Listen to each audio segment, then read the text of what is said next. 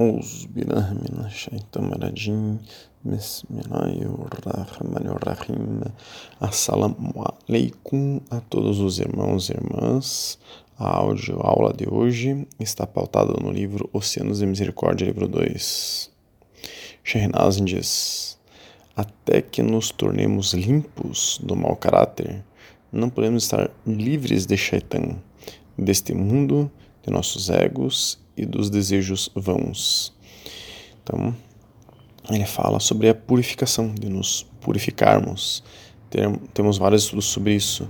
Só é, fazendo um parênteses aqui, que quando ele fala de mau caráter, não é do caráter de um político, enfim, do caráter de uma pessoa que todo mundo sabe seja um mau caráter, não é nesse sentido.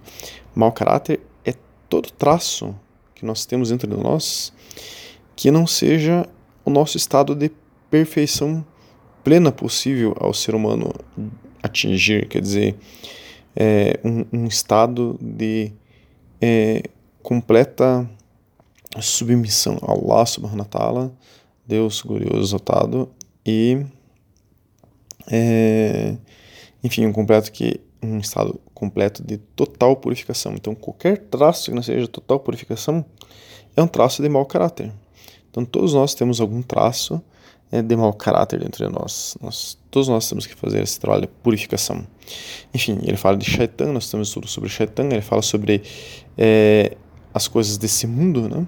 que são que é a dunya.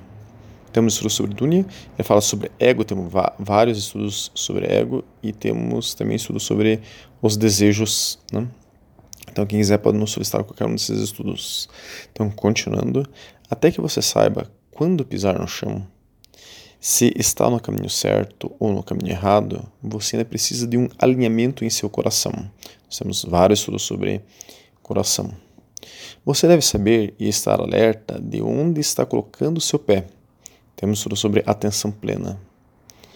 Em um segundo de sono, pode ocorrer um acidente perigoso. Portanto, estamos sempre precisando é, repetir a charrada para nos colocar no caminho certo.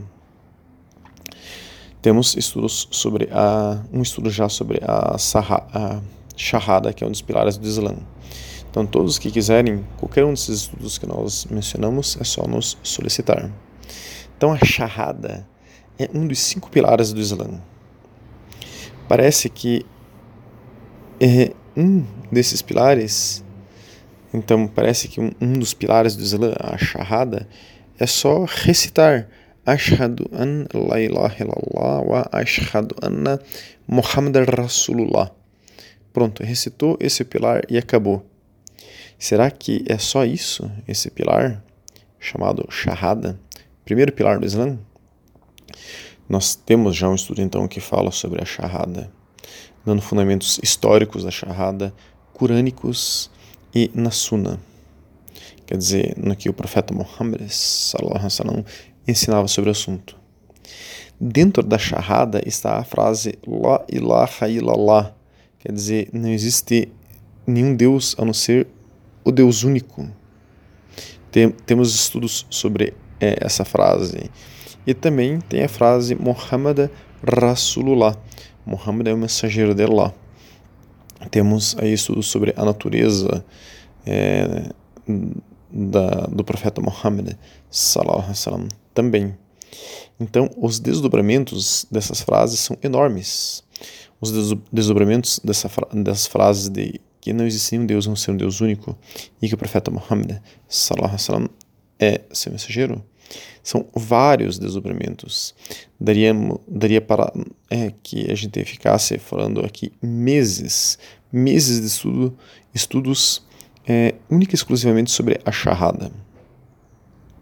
Como disse Shehnazin, há instantes no texto, todos nós devemos ter cuidado é, onde pisamos. Devemos a todo momento corrigir nossos corações e precisamos repetir a charrada, deixá-la ecoar em nossos corações para que ocorra essa correção, esse alinhamento. Mas vejam, é, ele não está dizendo aqui para que as pessoas é, procurem um Sher, um imã, enfim, o testemunhas e refaçam a charrada a todo momento com testemunhas. Não. Dentro é, do azifá, das rotinas de. Perdão, dentro do que é recitado no zikr, no salá, na da Naqshband, nas nossas rotinas de recitações que ocorrem fora, entre é, um salá suna, um salá fardo, outro salá suna, de algum horário, por exemplo, do salat isha. Então, fora desse wazifá, da ladainha, digamos assim, que é recitado é, entre esses salá, suna e farde, temos também a nossa rotina de recitações. O fato é que está previsto dentro é, da prática, da rotina de um Naqshbandi, recitar a charrada várias vezes por dia. Mas ele recita essa charrada no seu coração. E a partir dessa recitação da charrada no seu coração, ele tenta se alinhar cada vez mais ao Islã. É desse, dessa recitação da charrada que Shenazin é, está explicitando aqui. Mas hoje vamos estudar a charrada, vendo a opinião de alguns ícones do sunismo sobre o assunto. Diferente de antes, que foi nosso embasamento, né? agora nós veremos diferentes opiniões e alguns desdobramentos da charrada, inshallah. Então perguntaram ao Imam Yema Niazi, que estudou com acadêmicos é, durante vários anos e combinou a ele se tornar um imã da Sociedade Islâmica de Santa Bárbara, nos Estados Unidos, por oito anos. Perguntaram para ele qual a importância da charrada no Islã. A resposta dele foi: sobre o Islã e a charrada. Uma pessoa deve aceitar o Islã porque ele é a verdade. É a única religião perfeita e verdadeira. Todas as outras religiões e crenças que não são o Islã são falsas. Então, isso é uma frase bastante forte, ou afirmações aqui bastante fortes. Vamos explicar a fala desse imã. O Islã é a última revelação. Quando o Islã foi revelado à humanidade, ele é, abrogou as religiões anteriores. Quer dizer, ele corrigiu e anulou, porque as religiões anteriores estavam é, deformadas já pelo ser humano. Então ele veio falar: ó, isso aqui não é válido mais para vocês. O que é válido é essa correção de Allah subhanahu wa ta'ala em relação às crenças anteriores. Na realidade, no mundo celestial, nos mundos invisíveis, é, só existe o Islã. A única religião que existe é o Islã, nenhuma outra. Os jeans, por exemplo. Nós temos tudo sobre os jeans. Os jeans são muçulmanos ou não. Eles não são várias outras religiões, eles são muçulmanos ou não são muçulmanos, porque só existe essa opção no mundo celestial. Porém, a Akida Maturidi, quer dizer, a escola de crença islâmica sunita Maturidi, prevê a salvação de Allah subhanahu wa ta'ala para aqueles que ainda não foram informados e ensinados sobre o Islã contanto que sejam monoteístas puros, que eles não associem nada a Allah, não cultuem imagens, enfim, é, não cometam é, shirk, idolatria. Temos estudos sobre o assunto. Então, continuando a resposta do imã Yamaniaz, ele cita o Alcorão. Ele diz: Quem busca um caminho que não seja o Islã, nunca será aceito por ele, por Allah, e no além estará entre os perdedores. Isto é o Alcorão, Sura 3, Ayah 85. Há diferentes razões ou fatores que levam uma pessoa a se tornar muçulmana, segundo Iman, esse Iman. Né? A intenção em todos eles é boa, se isso os leva a entrar no Islã. O objetivo último é a meta de um ser humano na Terra, é, perdão, o objetivo último e a meta de um ser humano na Terra é reconhecer e se conectar a seu Criador. Diz Allah o Altíssimo: Eu não criei jins e humanos a não ser para me adorar. Alcorão, Sura 51, Ayah 56. O que quer que leve uma pessoa a essa fé, isso é o que é importante. Isso é uma bênção de Allah requer gratidão de sua parte. Então, fizeram uma outra pergunta para o Yaman, Yaman Niazi. É, a pergunta foi a seguinte: Eu preciso dizer Ashhadu ao me converter ao Islã? Resposta dele: Uma pessoa que acredita no Islã como a verdadeira religião de Deus é um muçulmano. Um muçulmano é qualquer pessoa que acredita em um Deus, nós chamamos de Allah, acredita no profeta Muhammad sallam, como mensageiro de Allah e aceita a orientação que o profeta sallam, veio é, com a verdade.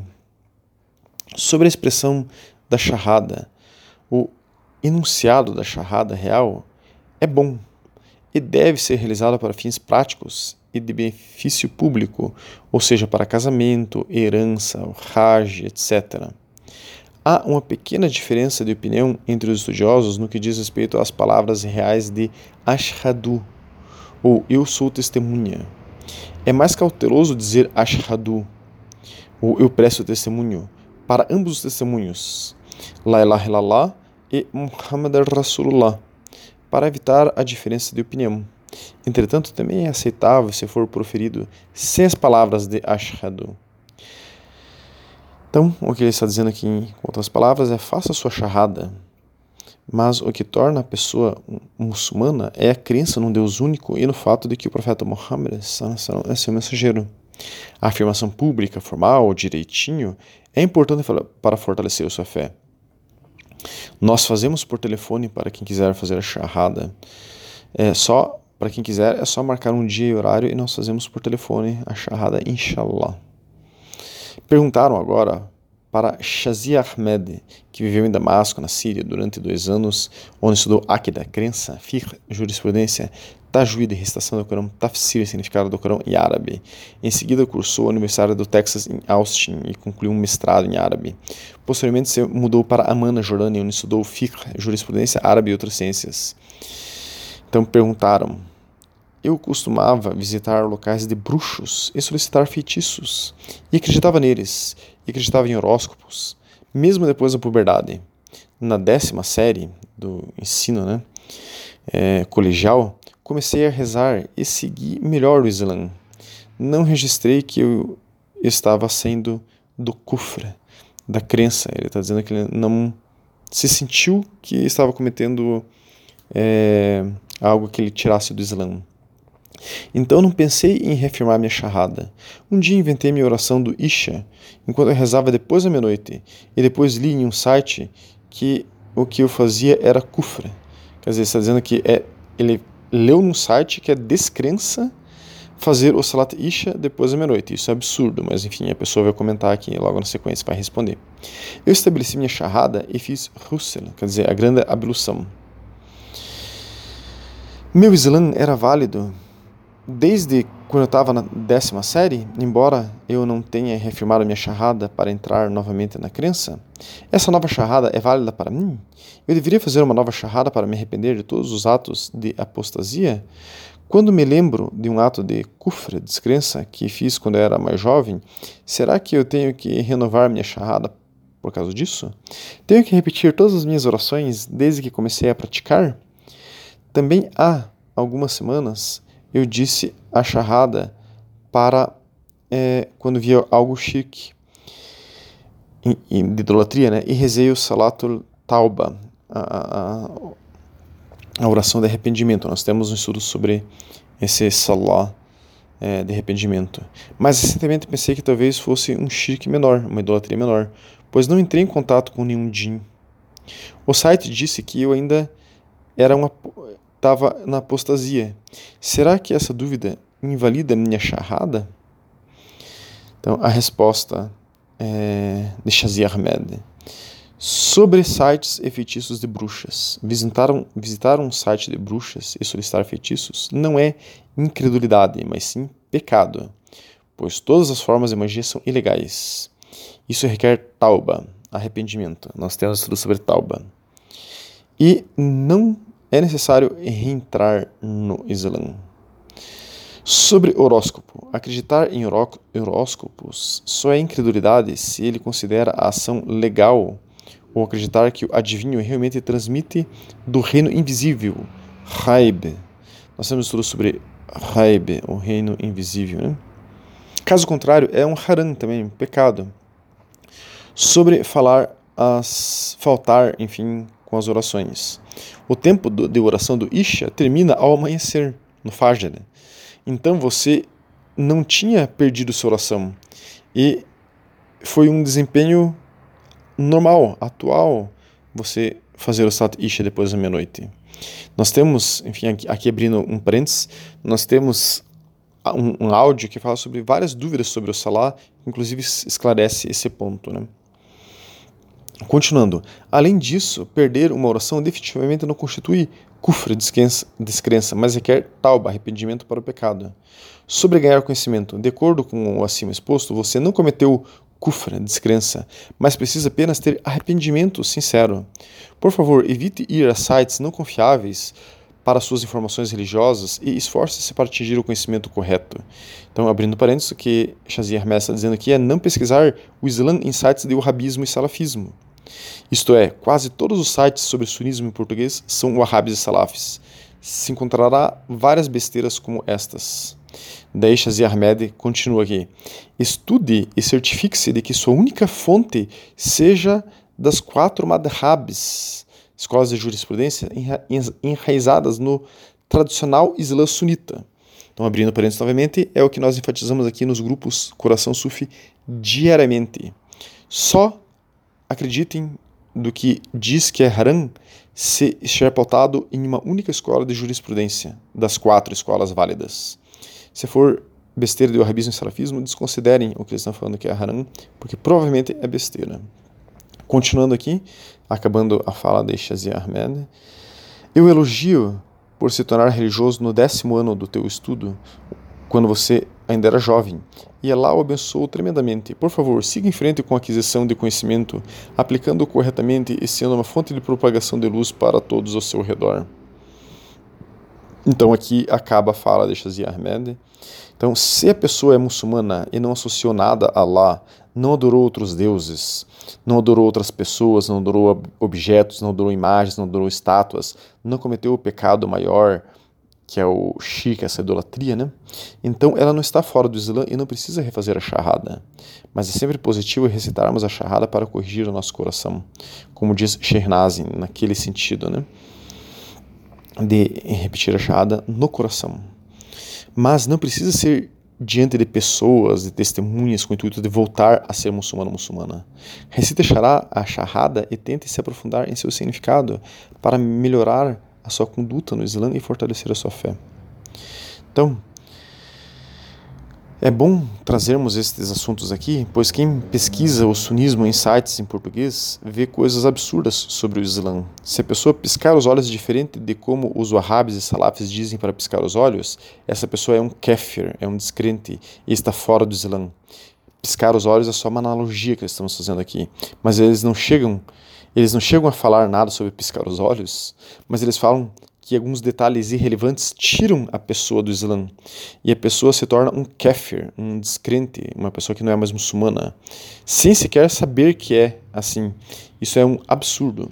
Temos estudos de o que é um kafir.